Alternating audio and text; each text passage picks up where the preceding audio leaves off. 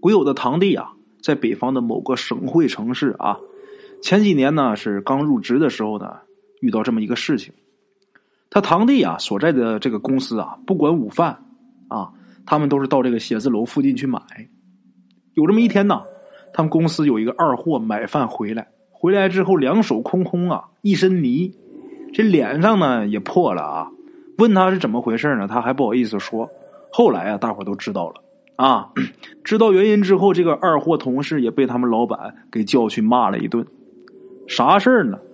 这个同事啊，真挺二的啊。他们这个写字楼附近呐，有个居民区，当然这个居民区的东西啊，要比这个写字楼附近的要便宜一点啊，所以大家都喜欢去那个地方去买饭。这二货呀，这天下去，他看见这个居民区里边啊，蹲着一个智障的这么一个患者啊，男性二十多岁这么样子，然后他就看人家长得胖，想逗人家。那智力有障碍的人肯定是玩不过他呀。就被他给忽悠的啊，是在这个地上打滚，弄得一身土啊。他正在这玩着呢，就不知道从哪儿窜出来一个女人，这是骂着就扑上来啊，又打又挠的。这二货是猝不及防啊，这个脚下没站稳就摔倒了。要不是这个周围的人把这个女的给拉开，估计他得受更多的伤啊。这二货呀，人缘挺不好的。所以啊，后来大家知道那个女人也是卖饭的的时候啊，大伙就都去那个女人那儿买饭。这个老板他不用自己买饭，可是后来呀也加入了这个呃行列，为的是什么呢？就是照顾照顾这个女人。这个女人啊还开了一个小卖部，这老板就总让人帮忙啊，去这个小卖部买点啊烟啊饮料啊什么的啊。当然，这老板不是针对这个二货。啊，他就是想帮帮这个女人，觉得这女人挺可怜的。这老板也没有什么坏心思啊。这写字楼里边呢，有不少公司的人都去照顾这个女人的生意。后来熟了以后，逐渐呢才知道这个女人的事儿。这个女人呢，还有那个智障的那个男孩他俩是什么关系呢？是姐弟俩。啊，这个他们俩的父母是早在他们十几岁的时候就已经不在了。当年呢，父母在的时候，因为什么大病啊，用错药，把弟弟这个脑子给弄坏了，弟弟这个脑子受了很大的伤害，就没办法独立生活了。那父母都不在了，姐姐带着弟弟过呗，是各处的求医问药。后来呀，听说这个省会这边有能治疗的，这不是赶过来吗？他们也没有多少钱，在这儿给弟弟治病，那花销是很大的，所以呢。姐姐一天就做好几份工，好在啊，她都是给自己干啊。她呢开着一个小卖部，还卖早点。中午的时候啊，还做快餐啊，就比如什么汉堡啊、大鸡蛋饼之类的啊。这个晚上呢，还带着宵夜。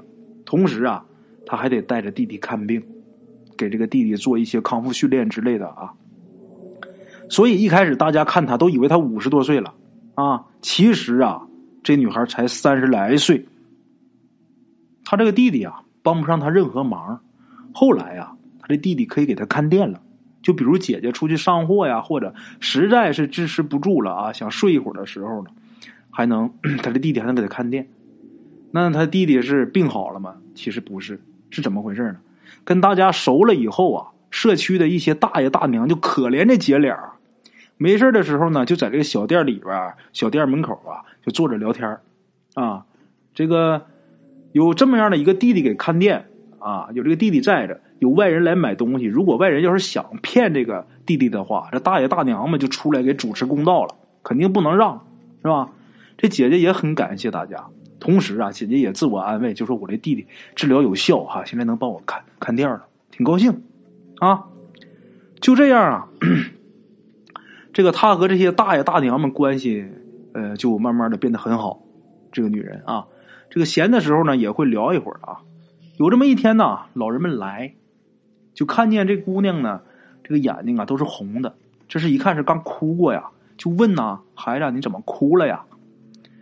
然后这姐姐就说呀：“没事啊，梦见爹妈了。”这个老人们就安慰呗，是吧？然后他说：“嗨，没事哎呀，我梦见我爹妈挺高兴的，还带了好多好吃的呀，好衣服，把我弟弟打扮的挺好的，还说要给我弟弟娶媳妇儿。”他是这么一说，可是这老人听完之后觉得这事不妙啊，这事不妥，但是当面没敢说啊，就是在老人呢自己这个圈子里边说，就说这不是什么好兆头啊，他爸妈都没有了啊。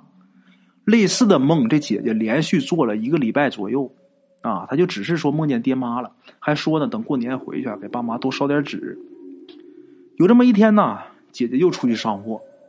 现在他已经习惯让弟弟给他看店了啊。这个跟几个在店里边的坐着的老人就简单的托付了一声，这姐姐就出去上货就走了。这老人们呢在店里啊坐着，这弟弟在店门口玩玩什么呢？就附近有这么一个商户啊，他们家装修有这个沙子就放在这个楼下。这个有智障那个弟弟啊就在那玩沙子啊。老人们呐，就看他就跟这个四五岁的孩子一样，啊，聊着天呢，时不时的关照几句，然后这个弟弟也在回话啊。后来呀，有心细的老人们就看这个弟弟，这男孩拿着树枝啊，在这个沙子上面画画，啊，他眼睛啊还没看着这个画，眼睛东张西望呢。他东张西望是很正常的事但是画画他从来没有过，啊。然后有一个大爷就好奇啊，就过去看，这一看把这大爷给震惊了。怎么呢？这沙子上画的姐姐搂着弟弟啊，这个半身像，画的是特别像啊，一眼就可以看出来这是这对姐弟呀。